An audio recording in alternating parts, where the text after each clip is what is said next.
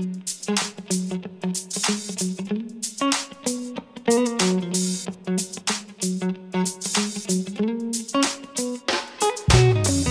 been inside for way too long. I thought I would lose my mind. Then I put on my favorite song. Na na na na na. No way I could control myself. So I got my friends on the screen. Wanna share this with someone else. Join along with me.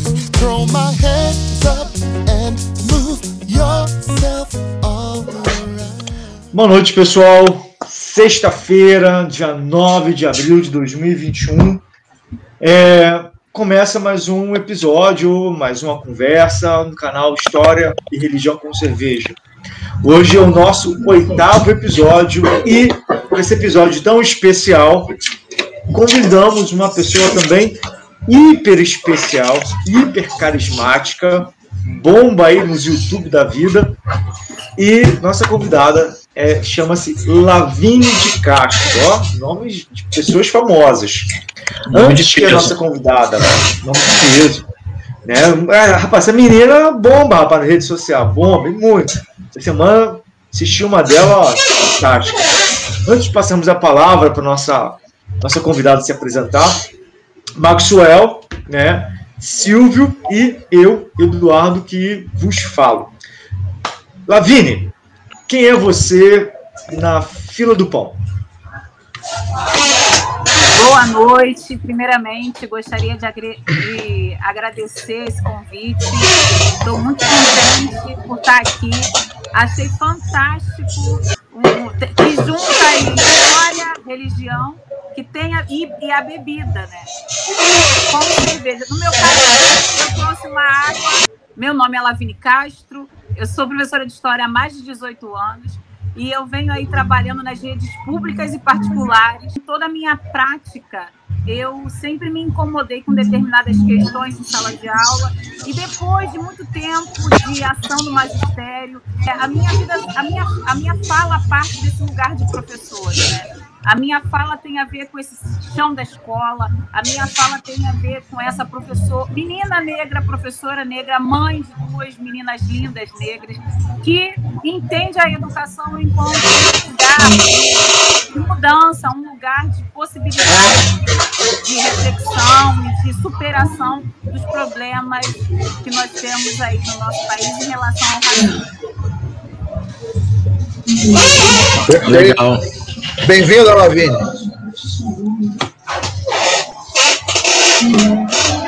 Silvio, pode, pode iniciar com a pergunta. Pode, pode sim. É, Lavínia, para iniciar nosso bate-papo dessa noite, é, eu queria que você é, levantar a questão da educação antirracista, né? Que é algo que é caro a você. Eu li aqui seu, o seu projeto né, de doutorado e tal. E, mas só que nós estamos passando, eu queria que você me situasse, falasse para as pessoas que estão, que estão nos ouvindo o que seria a educação antirracista e as dificuldades que essa educação enfrenta é, nos tempos atuais, que são caracterizados, né, principalmente por um governo que legitima e autoriza né, a segregação das minorias, né, que isso é, isso é uma coisa já pública e notória, e faz emergir na sociedade preconceitos latentes ou não, né? Então, eu gostaria que você falasse um pouco dessa. dessa porque o que eu quero dizer é que é, isso é mais um impedimento, né? Isso é mais uma, uma, uma barreira, um obstáculo para essa educação tão legítima, tão importante, né? Nós que somos professores, nós sabemos disso, né? E eu queria que você desse uma, uma, uma bola para a gente aí. É, para eu poder falar disso aí, vai ser até interessante, porque ontem mesmo eu estava numa sala de aula com os professores, né? E aí a gente estava conversando exatamente sobre os entraves e as dificuldades da gente implementar a lei. A gente está estudando, inclusive, as diretrizes, né? As da lei 1630. Gente, tá um barulho que às vezes me incomoda aqui. Então, tem, tá falando sobre as diretrizes e a gente estava justamente conversando sobre os entraves, as dificuldades que está sendo aí de implementar um ensino Sim. mais diverso e plural, de acordo com essa sociedade que está cada vez mais latente no espaço da sala de aula, é, questões referentes a falas fundamentalistas e ultraconservadoras. Então, a gente tem um contexto ultraconservador e fundamentalista que está tentando impedir a nossa Sim. fala. Eu, inclusive, eu, inclusive, uma vez fui chamada à direção para poder explicar que aula era aquela que eu estava falando sobre política. E aí eu tive que sentar com muita paciência e conversar com essa pessoa da direção que é, educação é política.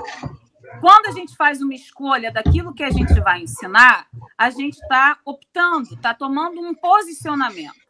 Então, mais do que nunca na sociedade atual, é preciso tomar um posicionamento diante de uma construção, né, de um pensamento que vem lá, de um pensamento que a, que a gente chama de moderno ocidental, que está aí, ó, perdurando há tanto tempo e que hierarquiza e que segrega, sem precisar, às vezes, nem de lei. Você já está segregando, já está colocando pessoas nos seus devidos lugares de acordo com a perspectiva desse pensamento. Então, é muito notório a dificuldade dos, dos professores em implementar essas tanto a lei 10.000 quanto 10.639 quanto à Lei 11.645. Mas é, não podemos parar de, de, de atuar. Eu sempre digo para as professoras é, vai ter momento em que a gente vai conseguir dar conta desse recado da lei, dos conteúdos, vai ter em algum momento em que a gente vai ter que recuar, vai ter que ouvir e não vai conseguir falar nada naquele momento, porque a gente tem que se resguardar, mas a gente não pode é, compactuar com isso. Então, é, ser, falar, usar que a nossa fala é mimimi, ou então que é, a nossa fala, desqualificar a nossa fala de todos os jeitos. A todo tempo, os professores estão aí tendo essa dificuldade.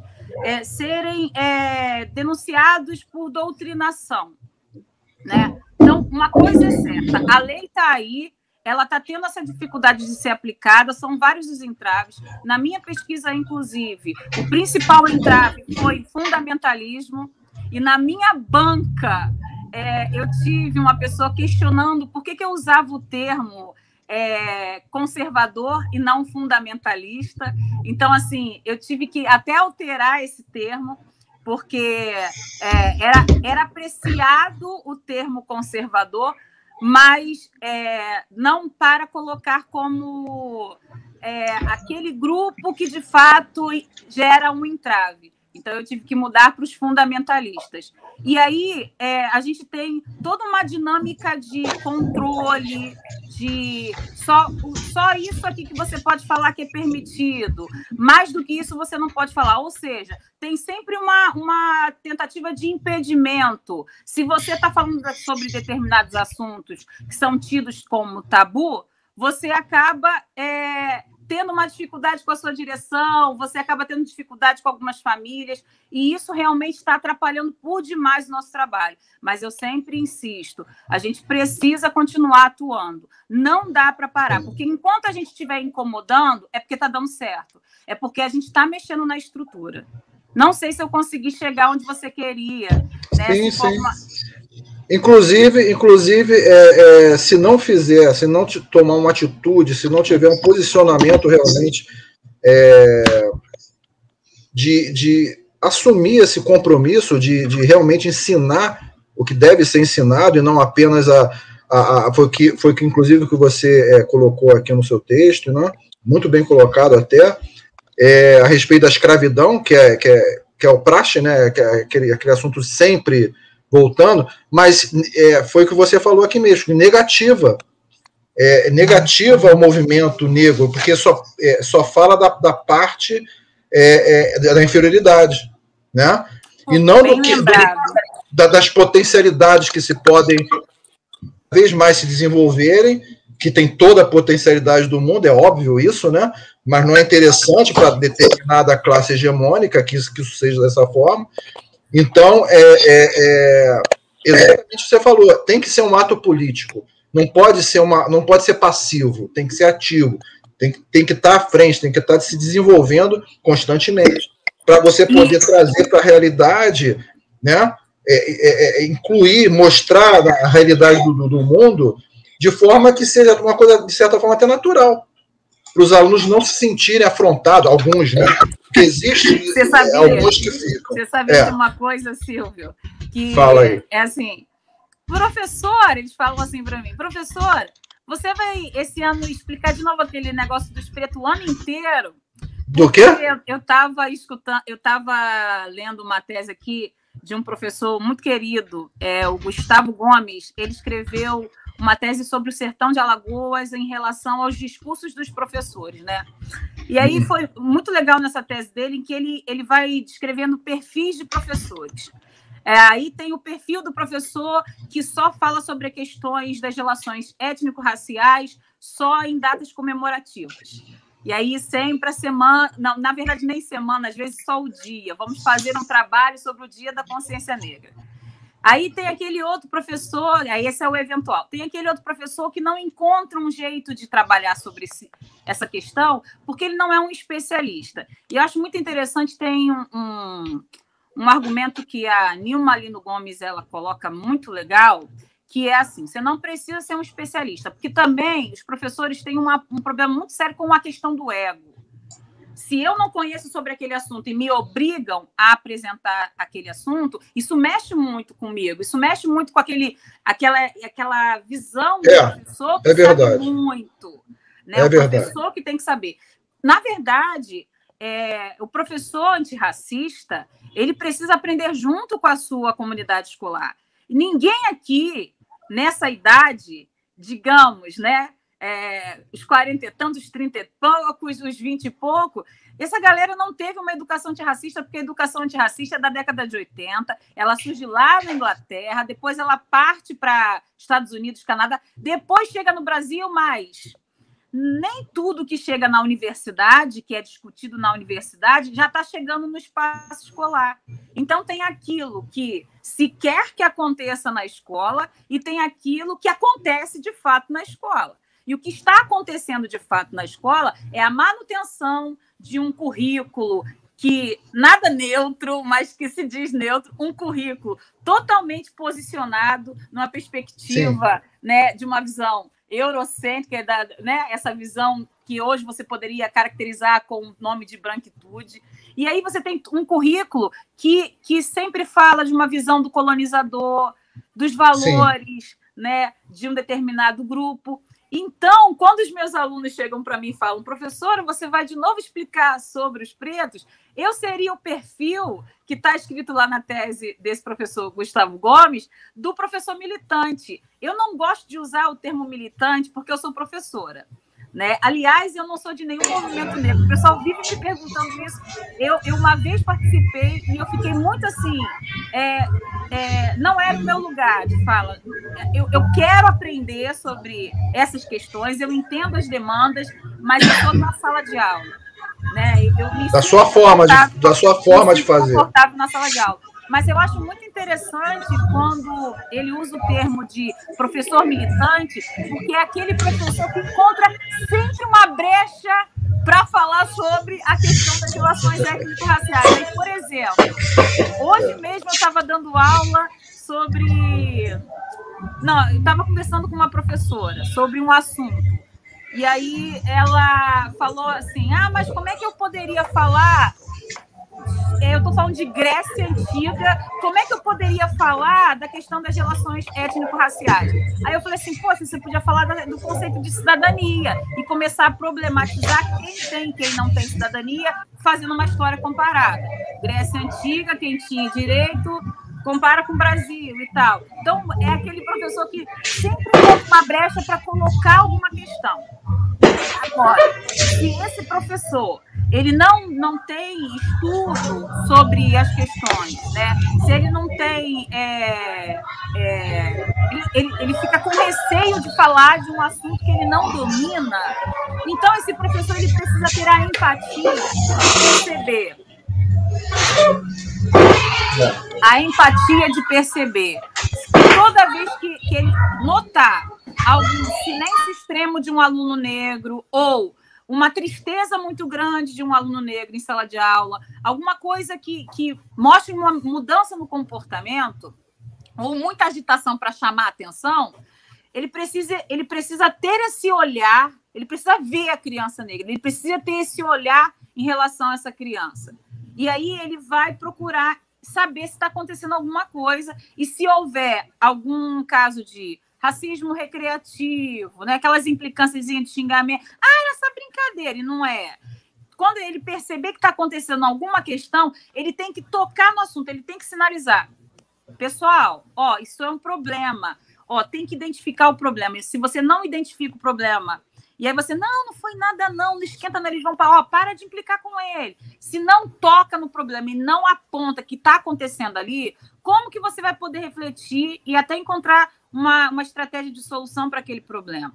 Então, é importante é. que, por mais que eu não seja especialista em história da África ou nas relações étnico-raciais, que eu tenha pouca leitura, não me sinta segura para falar sobre este assunto, mas vai ser cobrado por conta da lei.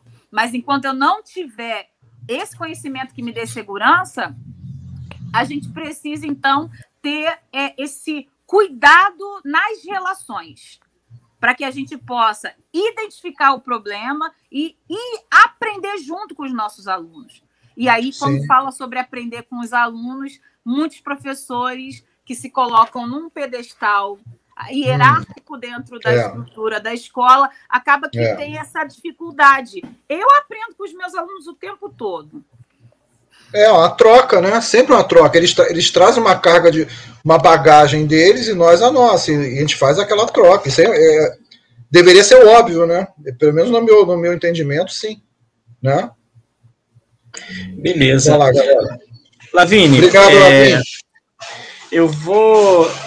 É, seja bem-vinda né, ao, nosso, ao nosso bar virtual, na nossa mesa de bar virtual, né?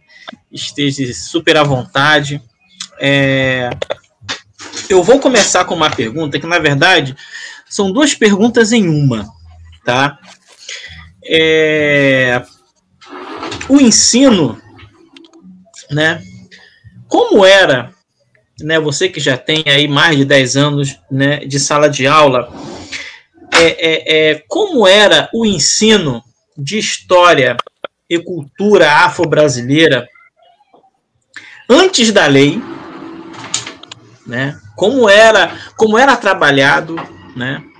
Esse, esse, esse, é, esse conhecimento, como era passado esse conhecimento antes, antes da lei 10.639, né, de 2003, e os cursos hoje, né, não sei se você tem, tem essa informação, né, através dos simpósios, né, enfim, do contato com colegas de da academia, eles capacitam, né, é, é, é, o professor que sai da universidade é, para falar sobre história da África?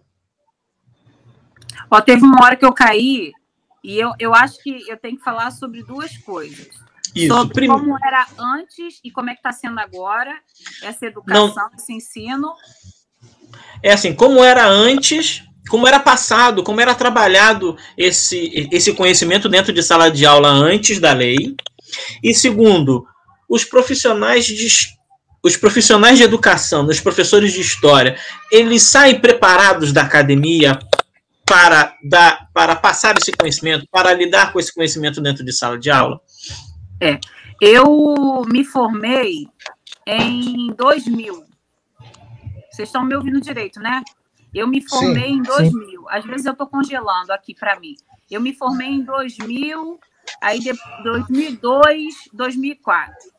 E foi na década de 90 que eu entrei, 97, 2 na, na, no IFIXA, FRJ, e eu me lembro, assim, de, das aulas do Flávio Gomes, por exemplo, da, das aulas Grande é, do Manolo e tal. E aí, eu me lembro que estava sendo muito evidente naquele momento, no final da década de 90, uma nova historiografia sobre o negro. Então, a gente tem assim, por exemplo, década de 30, você tem uma historiografia do negro dócil. Década de 60, você tem uma historiografia é, do negro rebelde, mas às vezes um rebelde sem causa, que só reage porque foi agredido. E a década de 90 começa a trazer agência e protagonismo. Então, é, por que, que eu estou falando isso? Porque a minha formação numa história sobre o negro, na década de 90, já foi uma história em que eu pude perceber é, o negro enquanto agente da sua história, protagonista, aquele que está é, é, lutando por si. Mas ainda era uma pesquisa muito direcionada à escravidão. Então, por que, que eu estou dizendo isso? Nós temos poucas pesquisas sobre relações étnico-raciais. Nós começamos a ter mais pesquisas da década de 90 para depois. Até que essas pessoas formadas entrassem no mercado de trabalho, da academia, para se tornar professores, para aceitar, é, fazer disciplinas, para aceitar pesquisas sobre esses assuntos, então isso vai demorando a chegada do assunto para a formação. a segunda questão, é, você quando tem alguma disciplina relacionada às relações étnico-raciais, é optativa. Geralmente é aquele perfil de professor militante que acaba se identificando e faz aquela disciplina. Se fosse uma disciplina obrigatória, aquele que não acha que deve fazer e acha, ah, para que, que eu vou fazer essa disciplina? Mas ela é obrigatória, ele seria obrigado a, ra a raciocinar sobre aquilo e refletir sobre aquele assunto. Então, a gente tem um problema de formação de professores em relação às questões étnico-raciais. Aqueles professores que depois buscam, é por conta própria, a sua segunda formação. É Aí verdade. foi o meu caso. Aí foi o meu caso. Eu saí, mas eu saí bem alimentada, assim, eu saboreei bastante o conhecimento sobre o protagonismo do negro é, é, lutando pela sua liberdade. Eu me lembro de Visões da Liberdade de é, Sidney Chalub, os textos todos do Flávio, e tem um monte de coisa que eu me lembro da faculdade. Então, é, eu pude ter essa visão e levar para a sala de aula. Agora, muitos dos meus colegas, e isso porque é história, e os meus colegas de química, né? A Sheikh Diop só veio ser possível conhecer mais recentemente é, em, em, aulas de, de curso de, de, extensão, né? É, aquele outro que, que eu conheci foi na, na dissertação, na, na, no mestrado. É, foi um Boculô, textos assim que, que, que me dão, é, instrumentalizam a minha fala, que me auxiliam em novas narrativas em sala de aula, isso é muito recente. Então, talvez quem esteja se formando do final, é, do, do, início do século, não sei, acho que só por conta da lei. Por conta da lei, em 2003, você começa a ter a produção de materiais e o interesse de pesquisa sobre essa lei. Aí você começa a ter material, artigo, tudo para você levar para esses alunos para eles estudarem. E aí a formação de professores poderia estar acontecendo de maneira mais crítica em relação às questões étnico-raciais mas ainda assim a gente tem a dificuldade de ter essas disciplinas de forma obrigatória. Ainda é de forma optativa. E a segunda pergunta que você falou sobre 10 anos antes e, e agora. Bom, é, não sei se eu consegui chegar na, na, numa das questões, mas a outra, eu me lembro muito bem da minha dificuldade com material didático na, na sala de aula entendeu? Ah, e aí é, eu precisava utilizar o material didático e ensinar a criticar, a, é, ver as, os silêncios, as ausências, é, ou evidências muito estereotipadas, sabe? Eu levava eles para a biblioteca para poder manusear é, livros é, extra classe. Então, mais uma vez, a imagem do negro quase não tem personagens negros. Né? Então, assim, isso realmente dificulta. A gente tinha a possibilidade de ter investimento para material didático. E aí a gente tem é, órgãos e instituições que são, é, que são extintos. Né? Você tem a, a, condição da CECADI, da CEPI, órgãos distintos que, que recebem outras demandas também tem essa questão. Órgãos que deveriam cuidar das relações étnico-raciais, mas que recebem outras demandas e aí dificulta uma logística de ação para a produção desses materiais. E aí você tem um professor que, por instinto, muitas vezes está agindo em sala de aula, tentando fazer o melhor que ele pode, e ele está sem recursos de materiais, ele está sem recursos de entendimento de conceitos. Isso dificulta muito. Então, a gente não tem ainda uma boa aplicação dessas leis 10.639 e 11.645. A gente tem. É, é, são, são ações solitárias, eu diria. Ações solitárias. Aquele professor que tem alguma questão com racismo, ah, geralmente são pessoas negras. Aí sempre é assim: bate nas costas da Lavine, Lavine, como é que vai ser o projeto da consciência negra esse ano? Então, são ações solitárias. A gente precisa ter um coletivo de professores agindo junto para poder fazer valer de fato uma, uma transformação aí nessa forma de agir, porque a gente precisa ter comportamentos antirracistas. Né? A gente ainda está muito ainda só reconhecendo o racismo, até que, enfim, pelo menos é um passo, mas a gente precisa agir. Então, essa lei não é aplicada. Eu diria que 10 anos né, é, antes da lei, é, a gente tinha uma educação muito voltada para a questão da escravidão. Parece um fetiche. Vou falar do escravo, falo do escravo, escravo, escravo. E aí você, quando chega para um aluno hoje e diz assim, olha, é, seria mais apropriado a gente não falar mais escravo, não. Seria mais apropriado a gente falar pessoa escravizada. E aí você ainda tem o senso comum te questionando.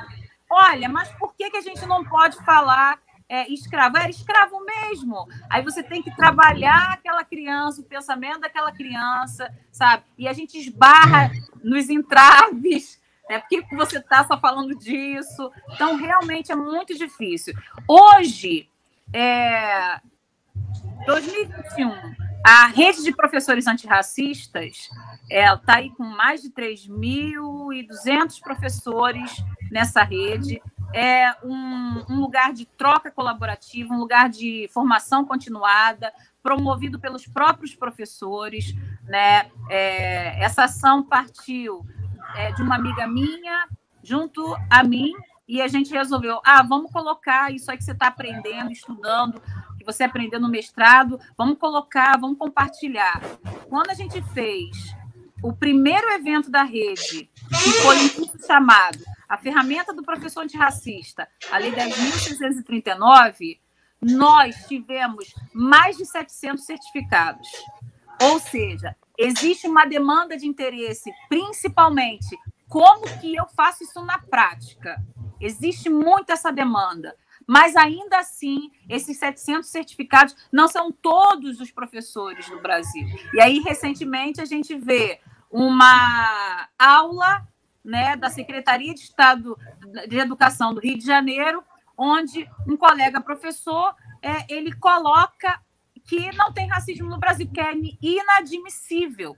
E essa é uma aula que tem o, o, as costas do Estado, tem as costas do Estado. Essa, essa, essa aula vai para todo o Estado do Rio de Janeiro, para os alunos de todo o Estado do Rio de Janeiro, e, e esse professor ainda tem a visão do professor que tem o saber e o aluno que aprende. Você imagina como é que fica essa situação? Tem professor que fala que não tem racismo e tem professor que fala que tem. Oi? É muito difícil. Muito complicado. Então, eu diria que a gente ainda precisa avançar muito, sabe? Essa questão da lei aí, ela ainda precisa ser melhor trabalhada. E que bom que a gente está tendo uma demanda de procura sabe? E, e, se por um lado a gente tem a grande dificuldade da Covid em relação à, não presença, a gente tem uma grande procura de, de estudo nesse momento. É, é, impressionante o quanto que, que esse canal online ele ficou muito é, facilitador desses encontros para estudo, é, professores que eu falo é, do Pará, do Rio Grande do Sul, e aí as dúvidas são assim: professor Branco pode falar de racismo? Porque fala de lugar de fala. Aí eu digo assim: é lugar de fala é lugar social, né?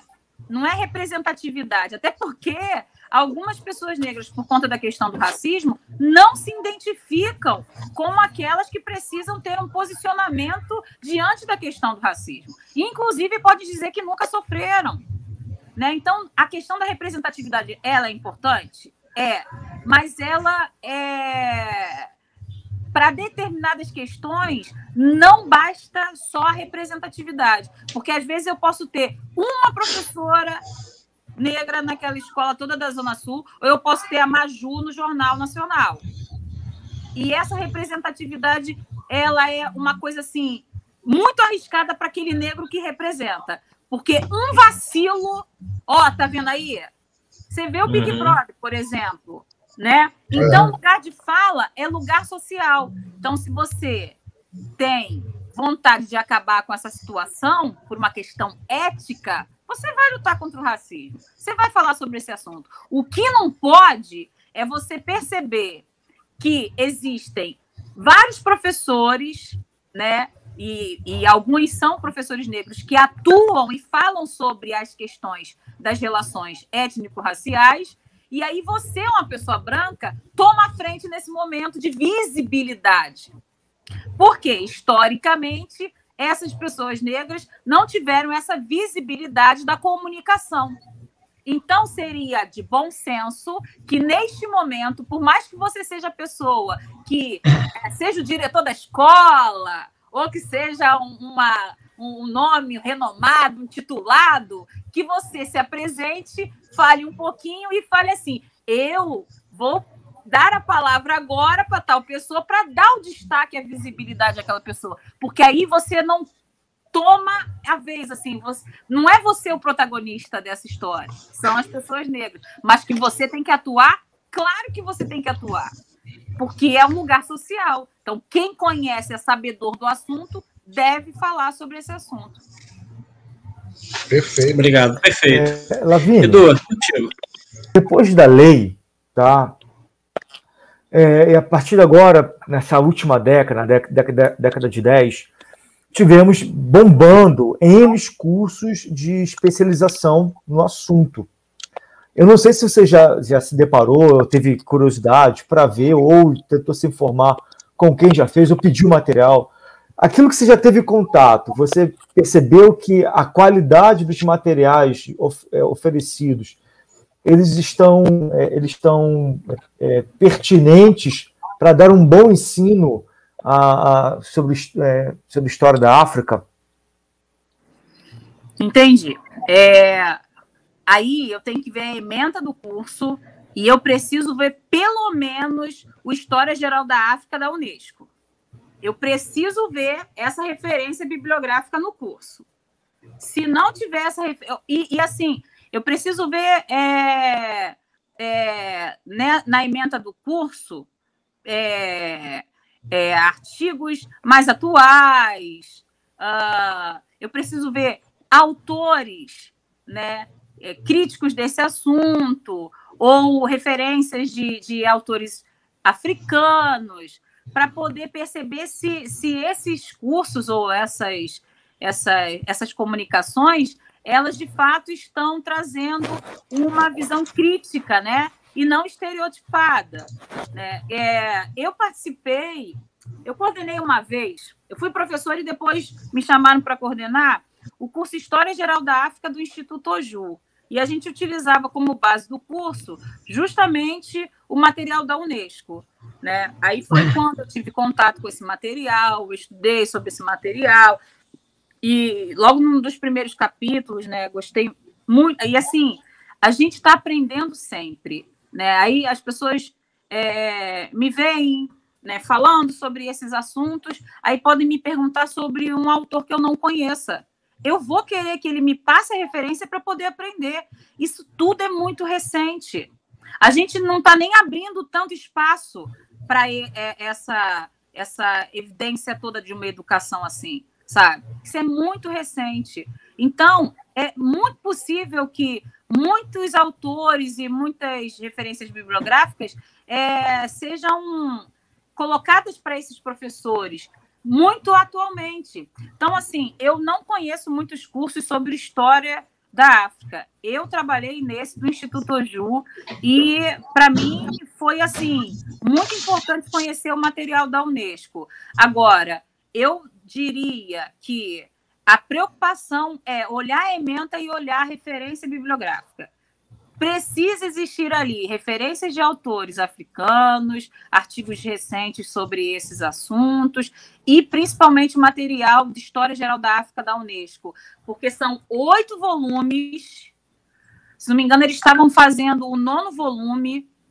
Eh, ano passado eu fiquei sabendo disso. São oito volumes do História Geral da África. Os professores que estiverem assistindo a gente podem acessar o site da Unesco e é, pedir, tem PDF.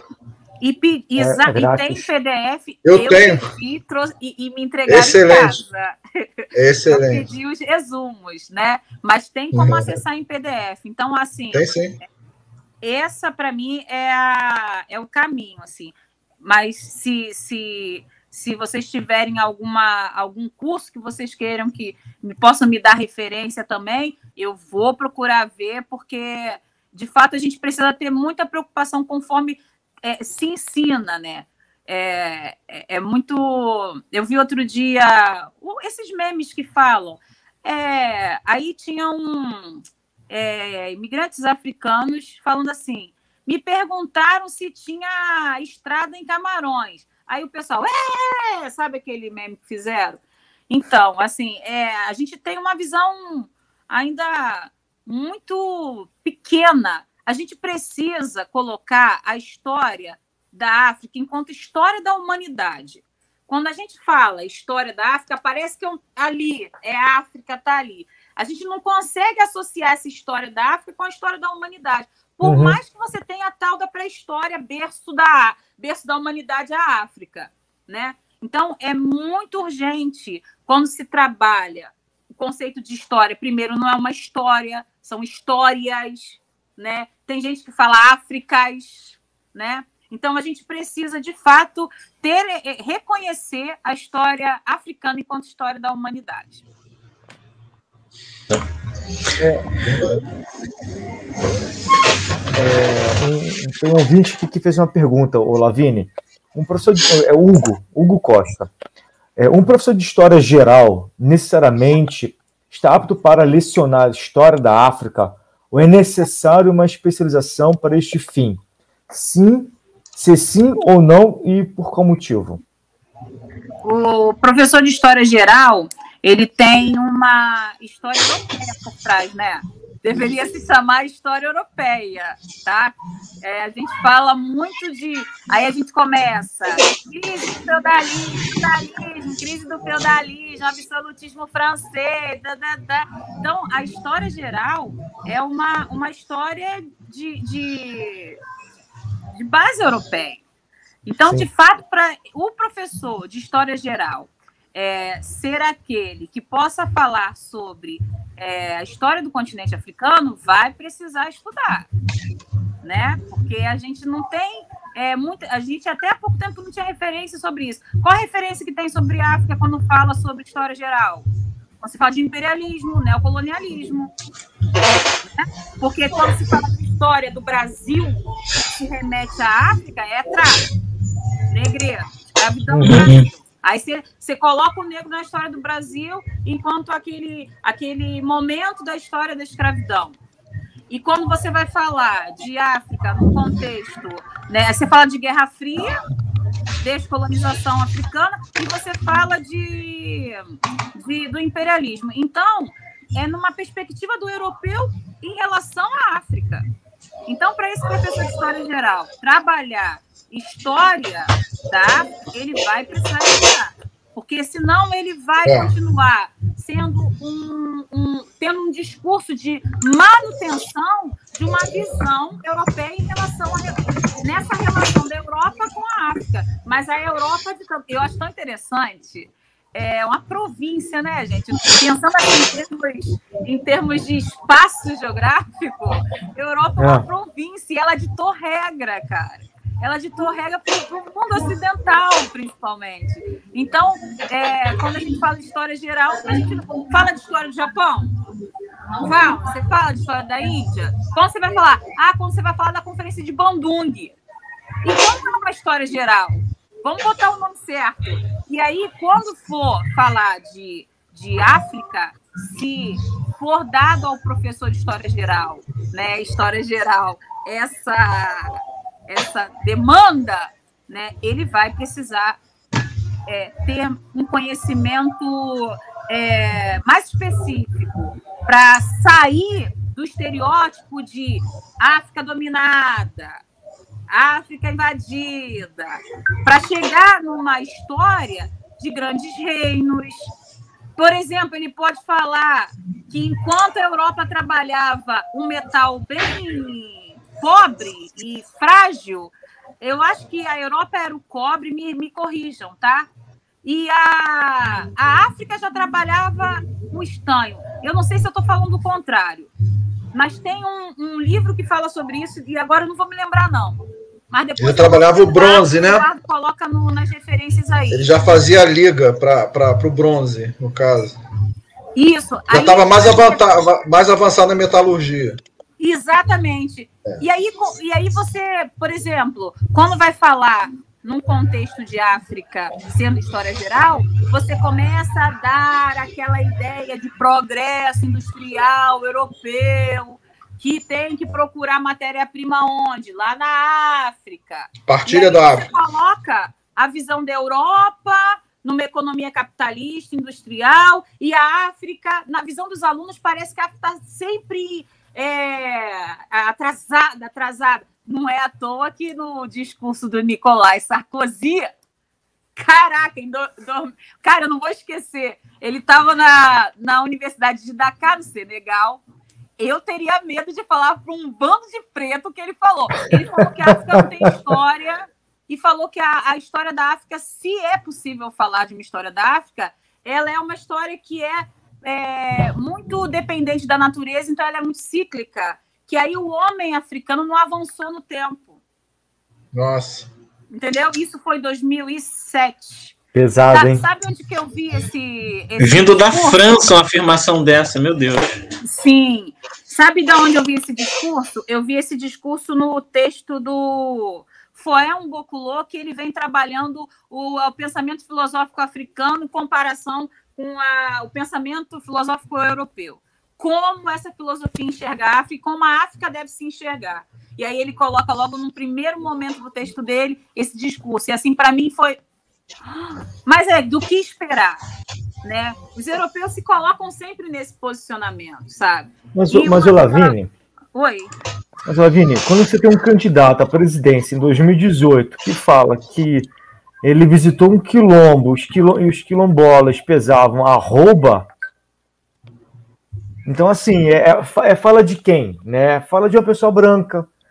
Né? Não, é, não, é, assim, não é botar negro versus branco, não é isso. Mas eu falo de uma pessoa branca que não entende, não compreende, não quer compreender que a, a história não é feita somente de uma cor de pele. Né? Que é, quando ele fala né, que o, o- o- a pessoa mais pesada, né, ou seja, a pessoa obesa do quilombo, pesava 20 arrobas, cara, arroba é para pesar boi, animal. Oi. Então, ou seja, ele, ele ofende de várias maneiras a, a população negra do quilombo que ele, se ele visitou, né? Se ele visitou. Então, assim, o, o Sarkozy na França não me espanta, porque os, france... os europeus, de uma forma geral, Eles são muito em si mesmados, voltados para o próprio umbigo. claro, sabe? voltado para si. Eurocentrismo na veia, não tem o que. Entendeu? Desculpe, desculpe te interromper, Lavini, mas você falou isso, assim, né? Veio, obviamente. Tem um time de futebol na, na, na Inglaterra, o Arsenal, espero que não, não, não nos processe, mas está assim na manga da camisa visita, é, visita Ruanda.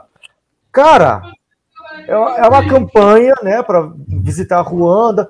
E quem conhece um pouco da história de Ruanda sabe que é uma história muito pesada, recentemente.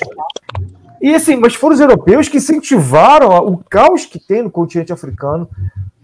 E depois de uma campanha Visite Ruanda, né? ou seja, é, é muito complexo isso. Ou seja, o branco traz o prejuízo e depois o branco ele quer refazer o seu próprio prejuízo. Né? Ou seja, tentar ali ajudar ações humanitárias.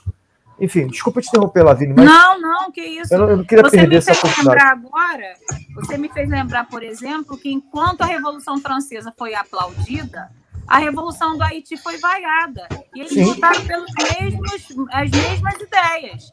Eles queriam igualdade Uhum. e liberdade. Mas o Haiti foi mal visto. Né? O- Os franceses também incendiaram fazendas na Revolução Francesa. Os haitianos, quando fizeram isso, eles foram mal vistos. Então, você está aplaudindo sempre o protagonismo branco e você não reconhece a- a- o protagonismo e a luta de todo esse movimento, que aí o movimento negro, quando eu falo aqui, eu já uso o termo novo que a Nilma coloca, que é um, um- não precisa ser uma instituição. Eu não preciso estar vinculado a uma instituição.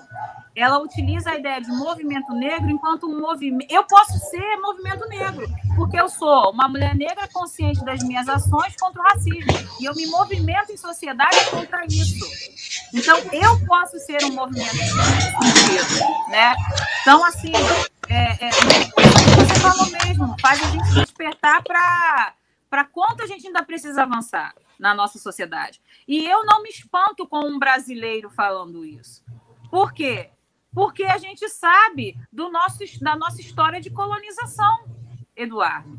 A nossa Uhum. história de colonização queria catequizar, porque queria a gente dessa terra cristã, e tinha um projeto de embranquecimento que achava que em 2010 já ia dar- ter dado certo.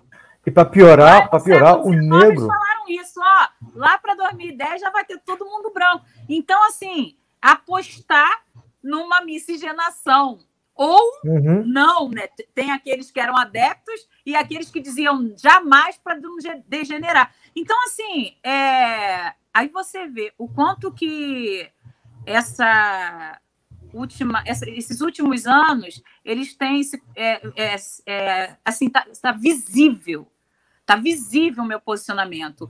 Quando antes se escondia, não, você não é negra, não, você é moreninha. Ele tentava esconder, disfarçar. Marrom bombom. Hoje Marrom você bombom. tá assim, escrachado, né? Assim, tá, tá muito evidente e tá chegando muito rápido nas escolas.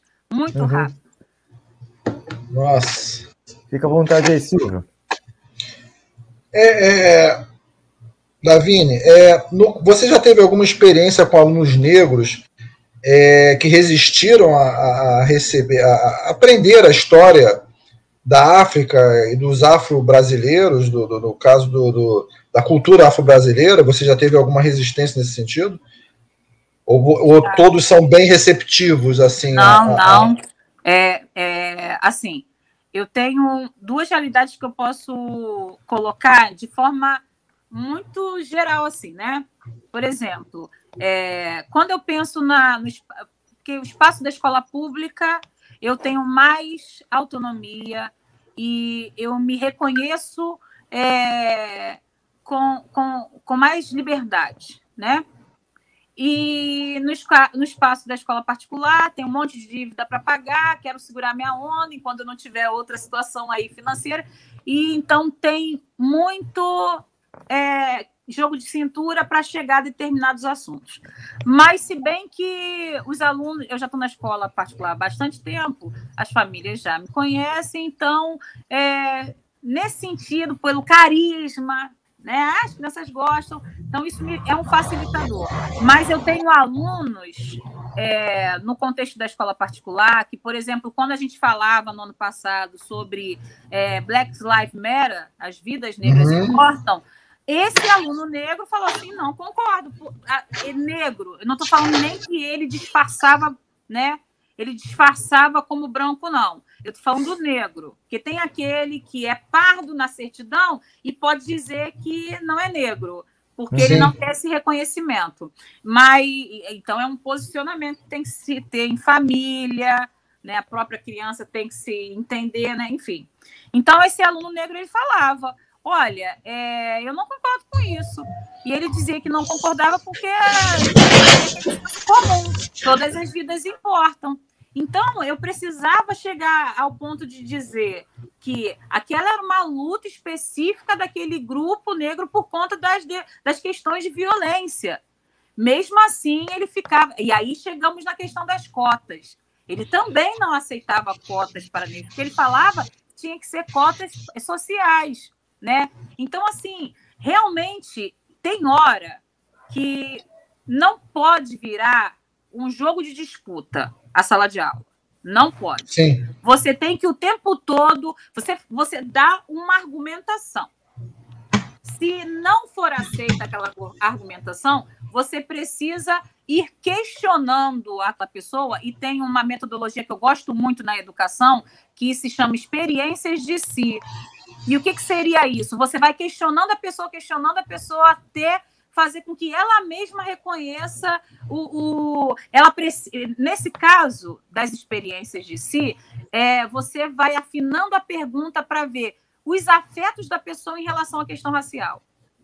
Onde está a minha, experi a minha experiência, o meu lastro, a minha vida, a minha experiência com relação ao racismo, com relação às relações étnico-raciais. Isso a gente precisa ir indagando, isso leva tempo, você não vai conseguir fazer um é. trabalho de um ano, você, vai, você tem que fazer um trabalho de não sei quantos anos naquela escola. Então, por isso que não pode ser só a Lavine, tem que ser um grupo de professores afinados nessa fala. Para embasar. Exatamente. E na escola pública, é, existe muita questão é, neopentecostal. Por quê? É. Porque a gente está falando de grupo, eu estou falando da realidade do Rio de Janeiro e São Gonçalo. Não, não, não posso dizer em outro bairro, em outro lugar do Rio de Janeiro. Mas pensando no município de São Gonçalo, que é onde eu trabalho, na escola pública, o que eu, o que eu percebo assim mais gritante, claro que também vai ter esse posicionamento é, do aluno reclamando das vidas negras, ou da questão das cotas, mas o que eu percebo mais latente é a questão de uma, uma fala religiosa muito conservadora. E o questionamento, eu não sou obrigada a estudar sobre isso, porque eu não sou é, dessa cultura, e aí eu tenho que falar, olha, mas você é, precisa perceber que todos os povos têm potencialidades, sabe? Criativas. Você não tá, você não vai aprender sobre esse assunto porque você tem que se converter ou que você tem que se apaixonar por esse assunto. É porque é aprender, você está aprendendo sobre uma diversidade. Eu tava, eu apresentei imagens de cidades, e de cidades africanas. Eu não contei. Eu deixei circulando na sala. Olhem só essas paisagens urbanas. Todas as cidades africanas eu não contei. Aí eles me devolveram porque assim, é, cara, vocês acham que essas cidades são de que lugar? Aí a primeira, a primeira cidade. A Europa. De que continente? A Europa. Todo mundo é Europa ou América do Norte. Só. É referência. Todas as quatro cidades eram africanas. Por quê? Porque tem a visão do cenário do Rei Leão ainda na cabeça daquelas crianças. Sim. Ou é savana ou é fome e doença, guerra porque é isso é. que é veiculado. Então, se o material didático traz estereótipos, se a mídia compactua com isso também, com os estereótipos, uma visão única, não quer dizer que não tenha, mas é a visão única que você está falando, você precisa ter uma outra argumentação. Se você mantém essa mesma argumentação, você não está transformando o indivíduo para pensar de forma crítica. Então, ele vai uhum. continuar pensando. Aí, vai, vai chegar na faculdade, vai encontrar um coleguinha imigrante da África estudando lá com você na UF, na UFRJ, né? E aí, ué, você é de Senegal? E lá tem estrada, lá tem carro lá? Absurdo, né? Verdade. Cabana, né? É. Lavine, é, tem uma pergunta aqui do Leonardo que ele diz o seguinte: partindo das religiões afro-brasileiras, como a, né, ou as histórias das religiões são percebidas, né, partindo de uma educação antirracista. Olha só, a gente é uma tá laicidade. Está até na tela. Partindo das religiões afro-brasileiras, como as histórias das religiões são percebidas? Partindo de uma educação antirracista. Né? Porque. É, aí ele coloca, né? Ele, aí ele complementa. Ah, tá, tá, tá, tá, tá. Então vamos lá. É... Uma vez eu conversei com uma professora de ensino religioso, porque a gente é uma laicidade que, que é a lá brasileira.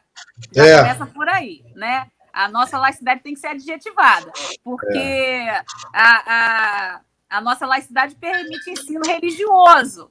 E aí, é, quando você vai fazer, é, vai, vai perceber quais são os professores de ensino religioso que estão é, adentrando o espaço escolar, são de religiões que têm ali documentação, regimento, tem alguma questão institucionalizada.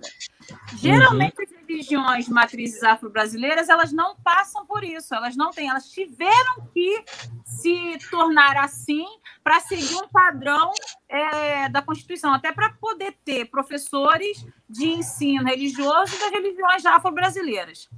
Então, é, né, nesse espaço né, é, de ensino religioso optativo, a professora me dizia o seguinte: não, porque eu ensino valores. E aí eu fiquei pensando, que valores? Porque se a gente está numa hegemonia né, judaico-cristã, que valores ela está ensinando? Então, assim, ela deve estar tá tentando modificar, mas ela ainda está presa nos valores de uma sociedade que se formou sob uma perspectiva judaico-cristã.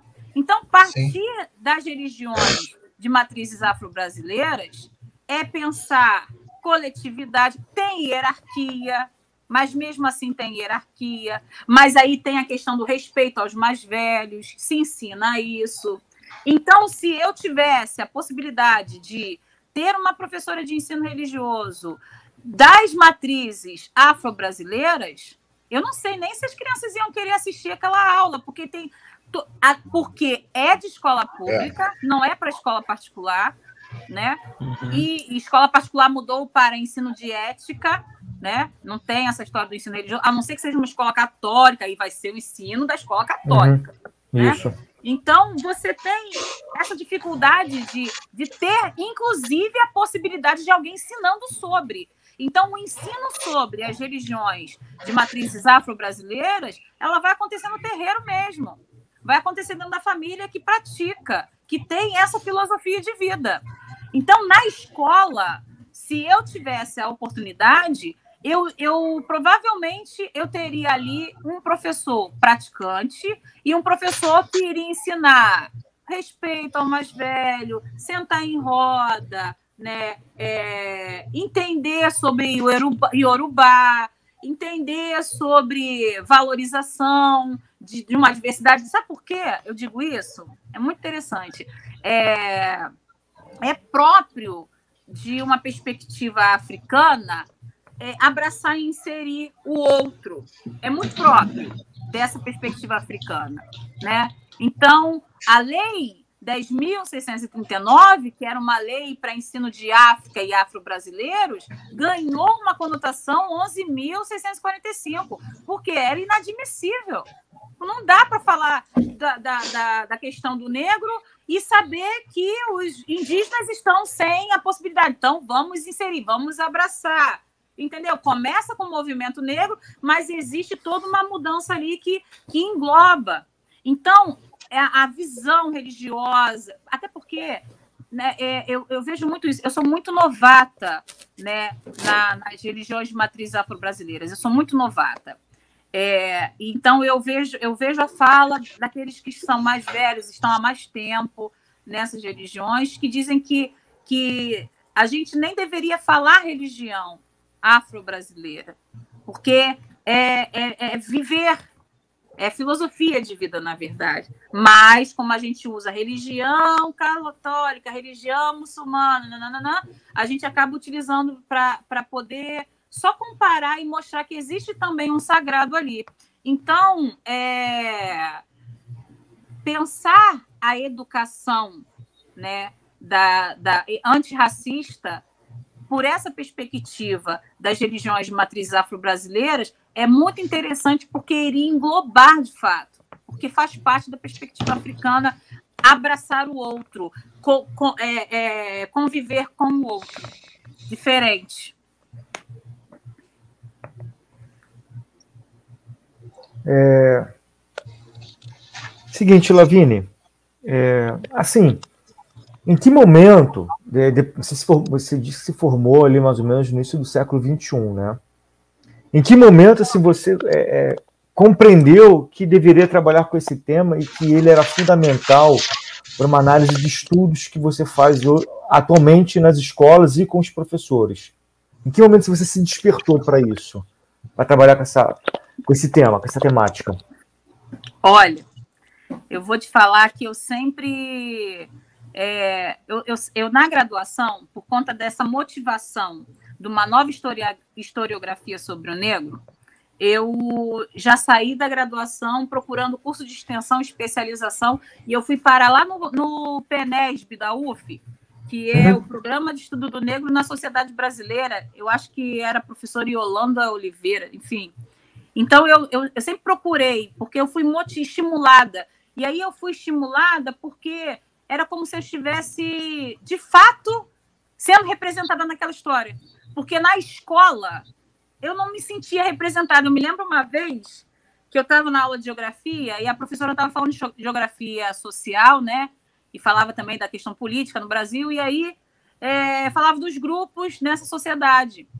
Aí eu me lembro que ela colocou os negros na, na, na, base da pirâmide, aí falou muita coisa assim, negativa e tal. E um colega lá de trás, bagunceiro, aí, Lavínia, sua aula aí. E aquilo me incomodou. Aquilo me incomodou muito. Quando eu fui para a UFRJ e eu tive essas aulas com esses professores aí, que traziam essa, problematizavam a questão do negro na nossa sociedade, eu me senti representada. Então, a partir dali, eu despertei para aprender sobre isso. Interessante, né? Eu me tornei negra. Muito interessante que a gente, quanto negro, a gente se torna. Então, é, logo assim que eu entrei é, primeira escola para trabalhar, eu me lembro que eu já fiz uma, uma, uma feira né? Mas ainda era num olhar folclorizado, estereotipado, percebe? Eu fiz, mas há, pelo menos alguma coisa aconteceu na escola.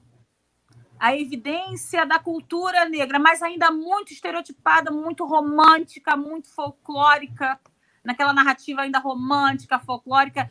Por quê? Porque eu ainda não tinha todos os argumentos, nem tenho hoje, nem tenho, tenho que estudar muito ainda. Então eu estava ainda nesse processo mas sempre me incomodou e eu precisava sempre falar. Provavelmente muitas das minhas aulas eram sobre a questão da escravidão, só que o protagonismo do negro, que ele fugia, que ele formava o quilombo, eu dava mais evidência para essa fala. Mas eu ainda estava muito pontuada ali na questão da escravidão. Por quê? Porque eu segui o livro, porque eu não tinha ainda muito conhecimento, mas a, sempre tinha alguma chamazinha ali, que é catucando, alguma coisa me catucando, para eu poder é, trazer né, algum diferencial e tornar aquela história uma história é, evidente. Eu me lembro que é, aí fiz as especializações, aí voltei para a academia e tal. Eu me lembro assim, gente, eu tenho que falar da história do movimento negro para os meus alunos. Eu preciso falar disso sabe? Eu preciso. Eu me lembro que uma vez eu consegui comparar nazismo e racismo. Nossa, aula do nono ano. No, aula do nono ano. Entendeu? Aí, assim, ó, racismo também. Só que o, o, os brancos reclamaram com Hitler porque eles, eles estavam ali matando brancos. Mas a mesma coisa já estava acontecendo, já tinha acontecido na África e nenhum branco levantou bandeira. Entendeu? Então, assim, Aí as minhas aulas começaram a ser muito politizadas. Até que um dia eu fui chamada à direção para poder explicar. Subversiva. Doutrinadora. É, isso, aí eu fui chamada à direção para doutrinadora. poder explicar. Que, que, que você está falando de política na sala? né? Eu falei assim, ué, mas educação? Então, você pensa em educação, você pensa a possibilidade de empreender projetos políticos, projetos Claro. sociais. Tu Sim. tá pensando em educação bancária? Aí não. Aí não. Mas se você tá pensando numa educação libertadora, aí você pensa a possibilidade daquela nova geração empreender novos projetos políticos, sociais. Então é escolha. Você tem que fazer a sua escolha. E aí eu tive que dar essa aula na direção, fiquei super chique ali falando na direção e tal. E assim, é, é impressionante o quanto é, não se fala, não se sabe. Sim. E aí, enquanto educadora, que aí eu coloco a Lavine Castro, educadora antirracista, tem que ter uma paciência de Jó. Por quê? Porque se eu o tempo todo tiver um discurso muito militante, vamos dizer assim, Uhum. muito, né? Eu não vou conseguir adeptos. Eu tenho que seduzir. É. Eu preciso. Eu, sabe por quê? Olha quanto tempo já tem essa lei.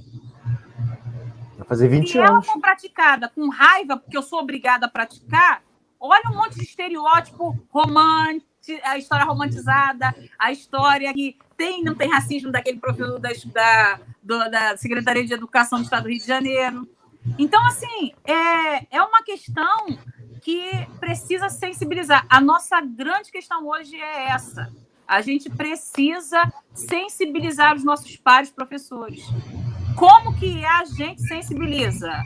Como que a gente cria empatia? O Monanga, ele fala que tem duas maneiras. A gente pode gerar empatia pela dor, aí aquela pessoa que adora ouvir as tragédias dos outros, Uhum. Aí, ó, ah, que pena, né? Mas ainda assim, é ainda sem a ação. É só um reconhecimento, dói tanto, mas não faz a ação. Quando você tem o conhecimento, por isso que se a pessoa quiser ser antirracista e aplicar isso em sala de aula, ela precisa estudar, buscar o conhecimento, porque você É. vai, você vai é, convencer porque não é sua opinião, você está trazendo dados, trazendo pesquisa, então conhecimento, e você vai a, aguçar uma novidade que nunca ninguém ouviu sobre aquilo. Ah, que interessante, foi aquela aula, Eduardo, que viu na terça-feira daquele professor que falou do Sheikh Anta Diop. Olha quanta coisa que ele falou que o pessoal ficou assim, hã? Então aquilo desperta fiquei doido com interesse aquela aula. entendeu? Aquilo desperta interesse. Então, você acaba, de uma certa maneira. Por isso que eu falo, tem que ter uma paciência, porque eu não, eu não preciso brigar com aquele professor que desconhece.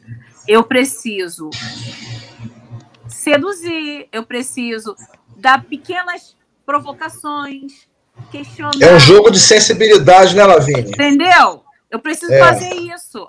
Senão o cara vai ficar com raiva e vai. Ah, eu vou. Mais uma coisa para eu fazer, mais uma obrigação na escola, tô cheio de É. burocracia, ainda tem mais Uhum. essa lei. Não é para chegar chutando a porta, é um jogo de sensibilidade, né? De sedução, como você falou. É. Senão não tem como eu você progredir. assim. Eu acredito Não, assim. mas é, não tem outra saída. É verdade.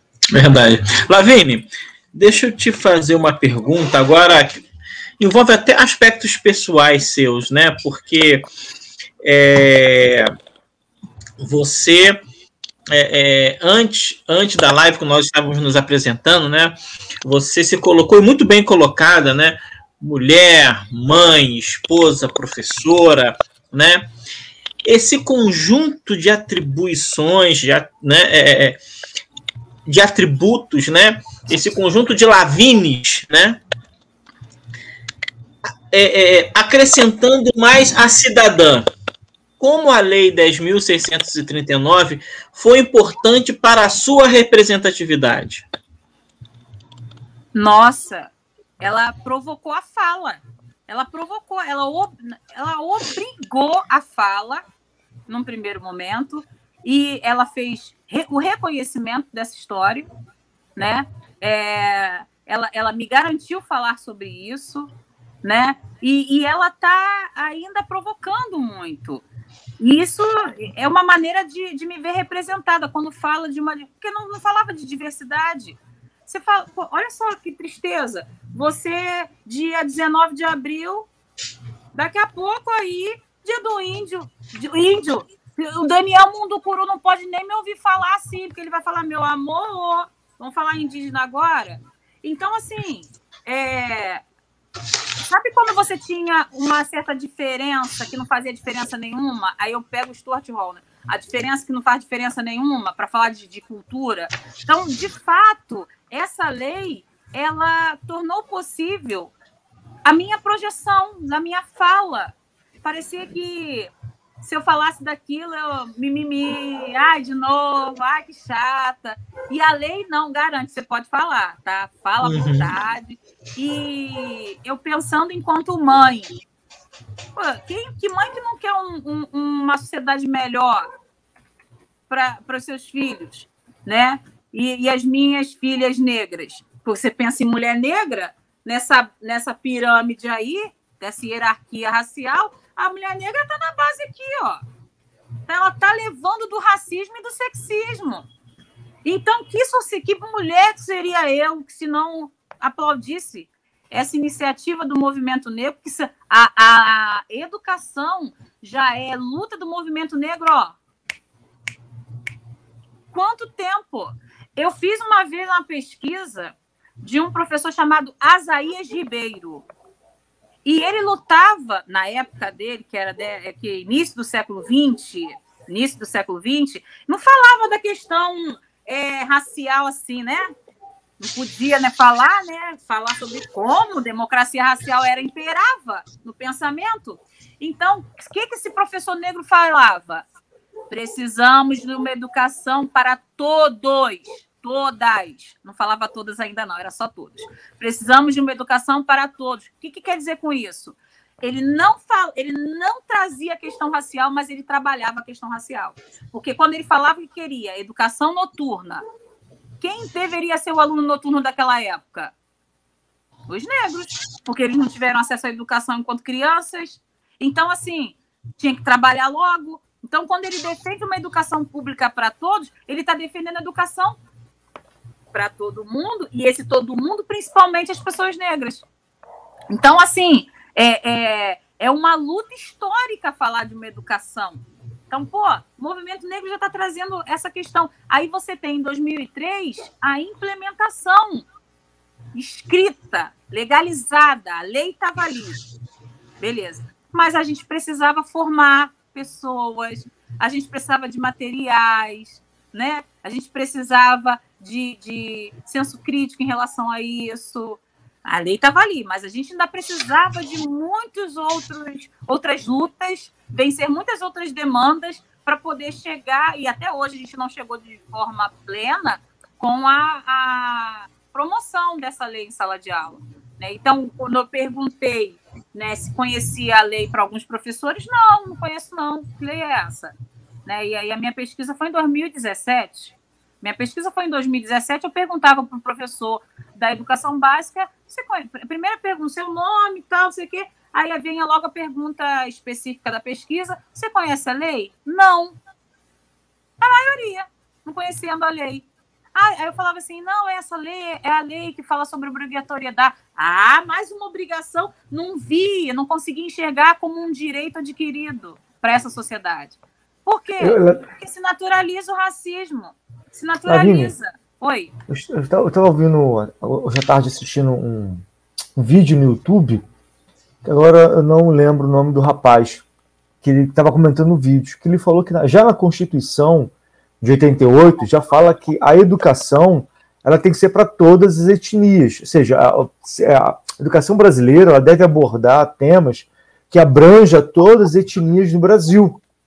E que ele falou que a lei né, a lei, a lei de é, 10.639, ela só vai reforçar aquilo que não foi implementado durante a Constituição de 88. Né? Ou seja, é, é, é necessário você criar uma lei para que aquilo que a Constituição já, já fala claramente e que não foi cumprido. Ou seja, só foi a partir do, do, do, ano de 2003, no primeiro ano do governo Lula, que essa lei ela vai ser implementada, e aí que você vai falar em sala de aula aquilo que nunca se falou no Brasil, de forma muito aberta. É, se eu fazer uma analogia, né, o, impedi o impedimento da Dilma em 2016 também tem questões raciais, classistas, porque é a partir do momento que você permite falar de história da população negra no Brasil, né, aquilo, né, abertamente, né, o, o passado é, lamentável da escravidão, mas também é, coroando também várias conquistas e vários movimentos que caracterizam nossa, nossa sociedade, você tem que calar um, um, partido político, um grupo político que deu a voz a um grupo que não tinha voz, infelizmente, né? Eu, eu assim, eu penso que tudo bem, a gente tem uma constituição que fala assim, olha, é, ninguém deve ser discriminado por cor, credo, tá já está lá na Constituição. Para que, que vai falar dessa lei, né? Aí você, você, com essa lei, você provocou novamente colocar em pauta a questão racial. Essa lei coloca em pauta, em evidência.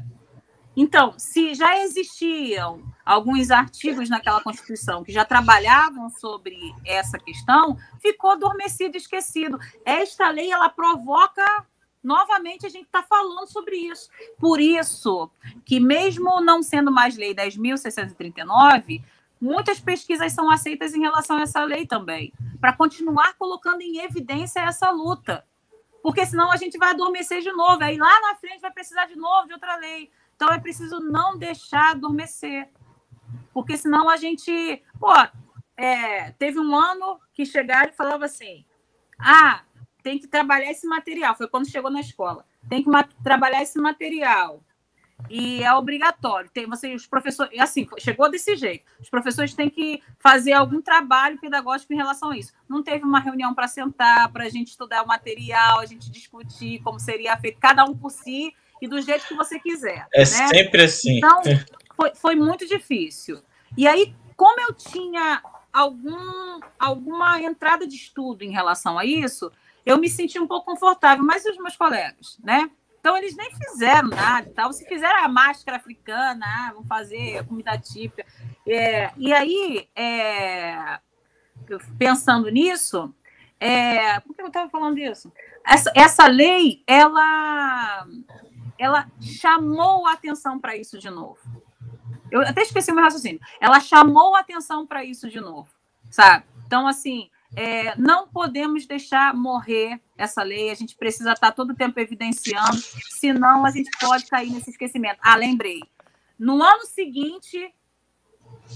E aí, como é que vai ser o projeto esse ano sobre a questão das relações raciais? Ah, não, não sei se foi no ano seguinte ou dois anos depois. Ah, não, não tá mais, não é mais obrigatório, não. É só quem quiser. Aí eu fiquei assim, ué, a lei não é mais. É lei, mas não é mais obrigatório. Como é que pode ser uma lei não ser uma obrigação? Entendeu? é porque não era mais é, notório e assim não precisava mais fotografar que fez o trabalho para colocar no fazer um mural e fotografar. Lavínia, olha só, eu queria falar a respeito de um mito, né, que eu acho que de, de, de, certa forma prejudicou bastante essa, essa, essa afirmação, essa, essa a, a, luta pela afirmação do negro na sociedade, que seria o mito da, da democracia racial. O mito da, da, da democracia racial é, é, é, como se fosse, na, na linguagem atual, né, uma passada de pano violenta em termos assim de é, relativizar né, um passado cruel, desumano, é, onde o próprio Gilberto Freire, em 33, em Casa Grande Senzala, que, que ele reconhece que, é, digamos assim, a, a, a miscigenação é algo positivo, fortalece a raça como você obviamente deve saber. Mas que ao mesmo tempo havia uma relação cordial, né? É coisa de louco, né? Relação cordial entre o senhor e o escravo, né? A pessoa escravizada. Enfim, é, eu queria saber assim, na sua visão, é, você acha que houve um prejuízo é, é ostensivo, é, grande em termos de, de prejudicar o reconhecimento, o entendimento desse, da existência desse, do racismo na atualidade, que isso, isso, não só atrasou, como internalizou mais ainda, prejudicou mais ainda esse entendimento, esse esclarecimento que podia talvez, talvez apenas é, ter acontecido um pouco mais é, décadas atrás, mas isso pode ter assim consolidado mais ainda o pensamento racista. O que, que você acha dessa questão do mito da que para que é um mito, é obviamente, da democracia racial? É, é, o Silvio de Almeida ele fala que o racismo ele tem a data de nascimento, né? Que aí é a modernidade, né?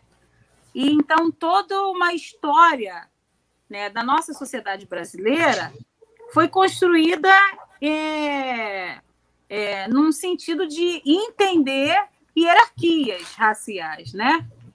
E aí você tem manutenção de determinados grupos sociais no poder e determinados grupos numa condição econômica inferior, o que pode parecer uma naturalidade da capacidade branca e uma incapacidade do negro. Sim. E aí, quando você associa isso tudo num, num discurso de que aqui nesse país somos todos iguais, democracia racial, né? Você impede a reflexão e o conhecimento das desigualdades. E aí você vai utilizar a justificativa da meritocracia, né? Aquele Sim. ali correu. Tá vendo aquele negro ali? Ele catou lá. Eu não quero ser essa pessoa, não. Catar latinha para comprar livro, para pagar passagem para não sei o quê, e romantizar isso. Oh, que bonita a história de vida. Aí sai na televisão isso? É. Aí vai falar o quê para as minhas crianças negras? Vai falar assim, tá vendo? O problema é você. Não é a sociedade, não. Não é a estrutura dessa sociedade, não. O problema é você que não corre atrás. Tá é. vendo? Quem corre atrás consegue. Então, a democracia racial, ela impede, quando, quando a pessoa pensa assim, impede de você articular crítica. Porque se é todo mundo igual, o que, que esses negros estão reclamando se é todo mundo igual? É só correr atrás. E tem muita gente ainda que pensa assim. Meritocracia. Jogou Entendeu? nas costas do, do, do, da pessoa que foi. Da, da, de toda uma etnia que foi altamente vilipendiada, prejudicada. A culpa, ainda jogou a culpa em cima da de toda essa, essa. Entendeu? Então, realmente é. Sim, é assim, é, você me fez lembrar de um trabalho que eu tive que escrever quando eu estava no mestrado e que é, a, a gente leu sobre um, a Unesco patrocinando intelectuais para tentar entender a harmonia do Brasil. e aí Nossa. aqueles intelectuais, eles começaram a perceber que era tudo muito subentendido. O preconceito de ter preconceito. Não, aqui no Brasil não tem racismo, isso é coisa de americano. Lá teve segregação. Isso é. foi apartheid da África do Sul. Ou da África do Sul. Aqui no Brasil. É. Então, Exato. quando eles começaram a ver que aqui não era nada disso, que era tudo muito mascarado, maquiado para fazer de bonito para os outros, aí você começa de fato a deslanchar em pesquisas sobre crítica em relação a essa sociedade. Que até Sim. então era tudo muito tranquilo aqui. Ó, é, professoras negras na no pós-abolição, vamos, vamos pensar a Primeira República. Professoras negras, naquele período de Primeira República, tinham que preencher uma ficha para poder é, assumir o magistério. Aí tinha lá nome, família, idade, cor. Elas não marcavam nada, deixavam em branco. Por quê? Porque começou a existir um projeto higienista de é, medir quadril. Aí, quando elas não marcavam a ficha ali, que eram negras ou que eram brancas, é, aí eram chamadas, porque o currículo estava bom, a ficha estava boa, eram chamadas. Aí, quando olhavam assim, hum, aí começava a medir, medir o crânio, medir o quadril.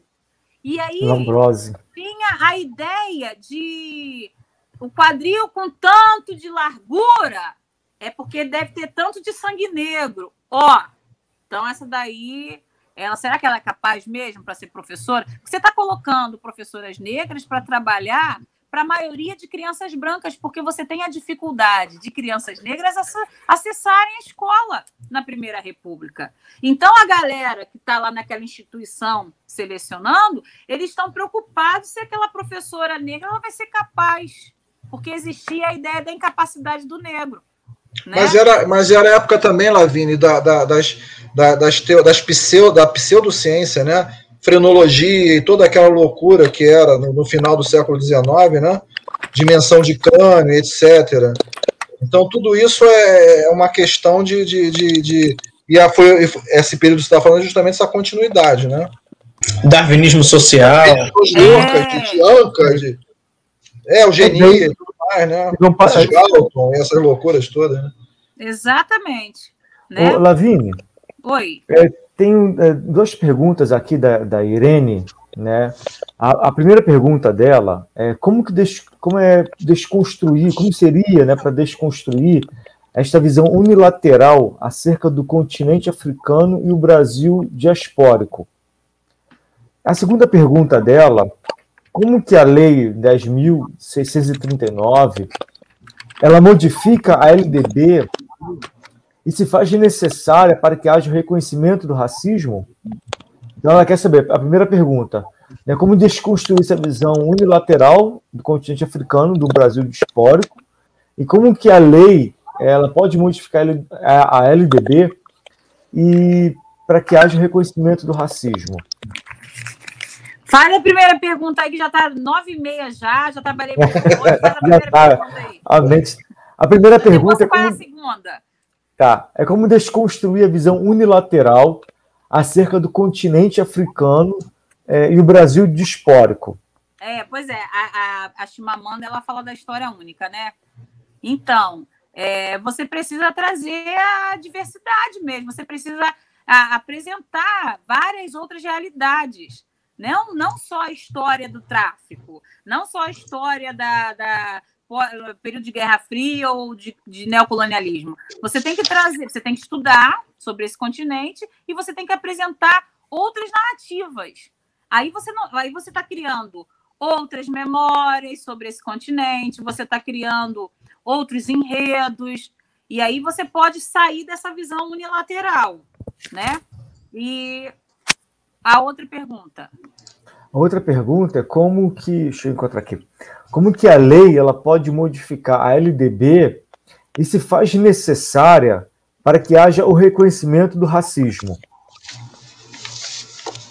Cara, mais uma vez, a lei ela torna evidente um problema que já estava tentando se esquecer ou não falando. Então a lei ela, ela chega para poder falar o seguinte: olha, o problema está aí, ele continua, a gente precisa falar sobre racismo na escola né? E a questão da LDB, ela, essa lei só vai auxiliar e vai complementar, vai, vai, vai, vai tornar o discurso do professor um discurso é, necessário e não um, uma questão que o professor que ele quer. Ah, o professor ele quer falar disso, ele está toda hora querendo falar. Não, não é o professor que quer falar. Existe uma lei está me obrigando, se quiser, ir por esse caminho. Eu diria, uhum. existe uma lei que me consegue, concede o direito. E eu vou falar sobre esse assunto porque a gente tem uma é, invisibilidade, um silenciamento, uma marginalização. E eu preciso né, de um espaço para falar. E que melhor espaço esse que não a escola? Onde será que essas crianças estão aprendendo que não na escola?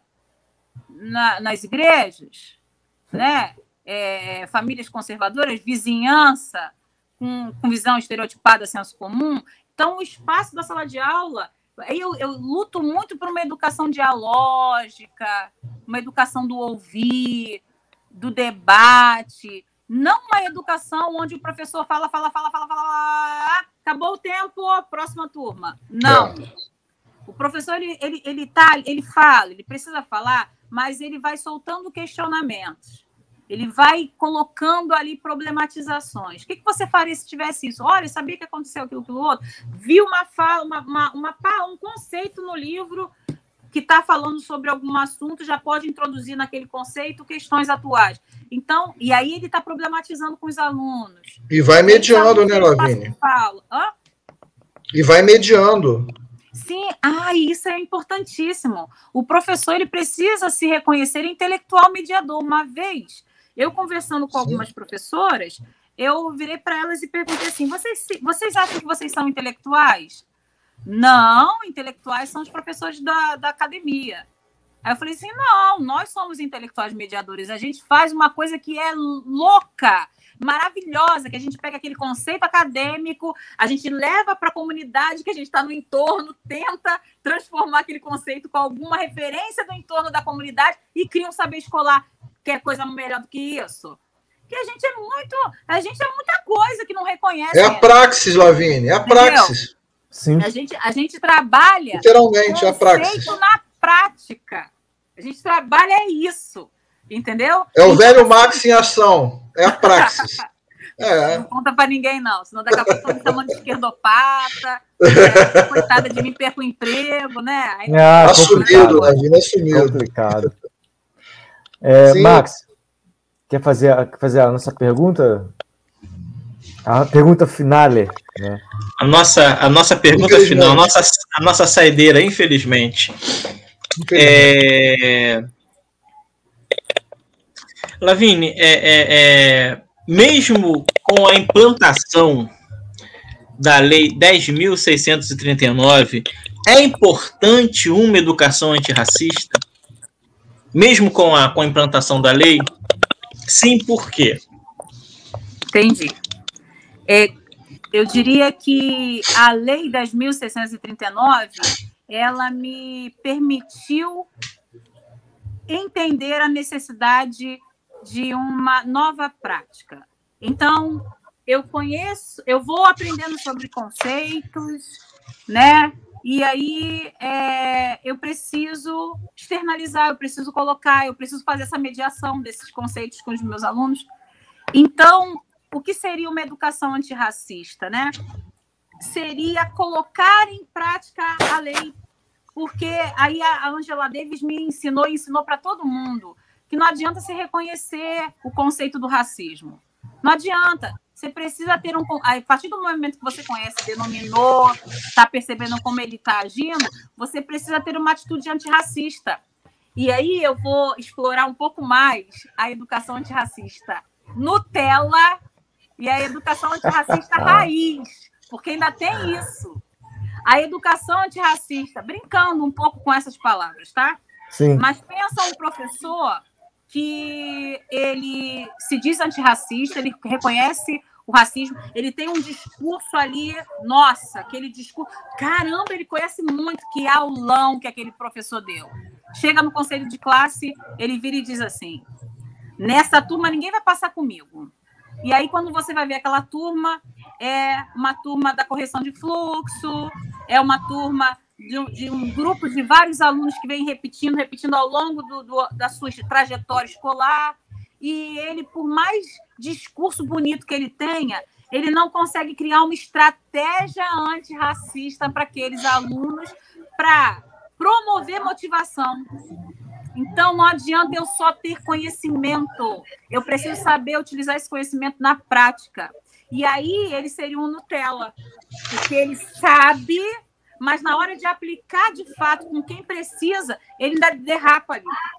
E o professor, a educação antirracista raiz, ela seria essa educação que, olha, a tua aula vai para o recreio, a tua aula vai para os corredores, a sua aula vai para dentro da casa. Porque você está suscitando o tempo todo com aqueles alunos, provocando aqueles alunos para refletir de forma crítica. E aí você está chegando e tocando aqueles alunos. Entendeu? Claro que isso não acontece do dia para a noite, é uma trajetória, é um caminhar. Você vai fazer, vai errar, vai falar uma bobagem, depois você, você precisa se vigiar e precisa fazer uma, um feedback da sua aula. E não, esse conceito não apliquei muito bem, não. Deixa eu ler melhor sobre isso, que eu acho que eu não falei legal, não. E aí volto no dia seguinte, olha, lembra daquele assunto que eu estava falando ontem? Então, olha, eu preciso reformular aqui, porque a gente está aprendendo a ser antirracista agora. Ninguém aqui é antirracista, porque a gente não teve uma educação antirracista. A gente está criando uma nova perspectiva antirracista de ser, um novo comportamento. Então, é, é, ser essa pessoa que procura né, uma educação antirracista é ser essa pessoa que o tempo todo está se vigiando, o tempo todo está precisando se posicionar, o tempo todo está estudando. Aí eu gosto muito da Djamila. Vai estudar, vai fazer um Excelente. Entendeu? Porque senão a gente não, não. A gente fica igual aquela mosca do skunk, que não consegue atravessar a janela da casa. E fica indignado com racismo, mas indignação, sem ação. Ai, falei bonito. É. Então, assim. Sem, é... ação, sem ação não funciona, né? Não vai funcionar. E eu, enquanto professora há mais de 18 anos, gente, mais de 18 anos, eu penso assim: é, o quanto eu precisei é, aprender muito. Sabe? Eu, eu, o professor ele precisa se colocar no, na posição de aprendiz para a educação antirracista. Concordo. Aliás, eu acho que na, no, no, na, na nosso, no nosso ofício, no, no, geral, nós temos que ter uma certa humildade. Humildade no sentido de é, saber que nós somos eternos aprendizes. Entendeu? E não só intelectuais ou intelectualoides, como muitos acham que são, pessoas é, é, abençoadas por um intelecto superior, mesmo porque aquela verdade pode cair a qualquer momento. Nada é absoluto. Então, né? São conceitos, apenas conceitos. Então não tem, não se deve ser, não, não deve ocorrer esse tipo de, de atitude tão impositora, né? Mas de qualquer forma, Lavini, foi um grande prazer estar com você aqui hoje.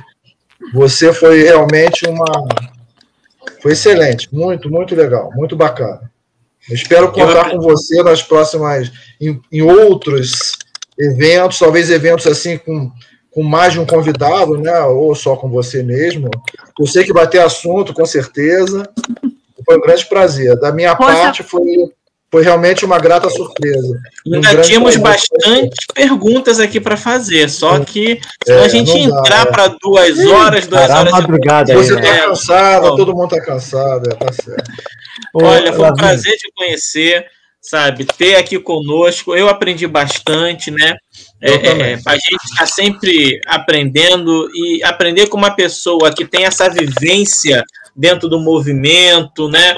É, é, que é quase um estilo de vida, né? Só tem a nos acrescentar. Muito obrigado.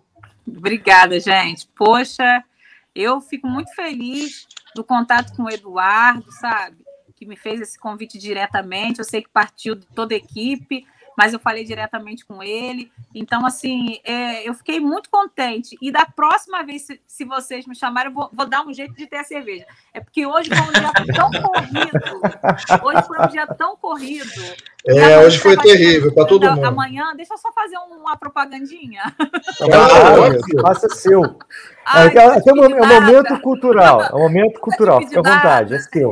É, porque amanhã, é, sábado e domingo, de nove ao meio-dia, é, eu estou promovendo uma imersão. Interessante, o nome é Para Ser uma Referência Antirracista na sua escola. Né? Muito bom. Então, eu já tenho bom. aí um, quase 30 inscrições, a gente queria fechar pelo menos com 40 pessoas na turma, ainda tem vaga. Então, assim, é, é muito bom saber que eu não estou sozinha nessa, que tem muitos professores que estão em busca, né? De, às vezes é em busca, sabe de quê? De um conforto que você está fazendo a coisa certa. Porque você é. tem aquilo que se chama instinto é olhar observador de incômodo com a realidade social. Não é instinto puramente, sabe? Você está pensando sobre aquilo que você está vendo e está tentando criar uma uhum. estratégia. Então, às vezes é falta do conhecimento, mas às vezes é só assim, cara, está fazendo a coisa certa, seu projeto está lindo. E eles, os professores estão tendo essa necessidade desse encontro para falar sobre isso. Então, amanhã e domingo, de nove a meio-dia, inscrição no meu Instagram, Lavini Castro. Muito obrigada. Quem puder participar. E toda quinta-feira, à noite, às 19 horas, nesse mesmo Instagram, com o meu nome, eu promovo aulões gratuitos. Aulão da rede de professores antirracistas. obrigado. Lavinho, muito, muito obrigado. Obrigado mesmo. Foi um, assim, no ano 2020 foi de tudo que aconteceu, né? Infelizmente ainda estamos em uma situação delicada. Foi muito bom conhecer você, fazer parte Obrigada. do mesmo grupo e isso nos, isso nos, nos aproximarmos, né? E assim, para quem para quem não conhece o trabalho da Lavine, recomendo vá na, no YouTube, é, professores antirracistas, antirracista, e no, no Instagram dela, Lavine de Castro. Vocês vão aprender muito com essa menina. Obrigada. É, é, é muito bom ouvi-la. E, Adorei e ela fala. Adorei.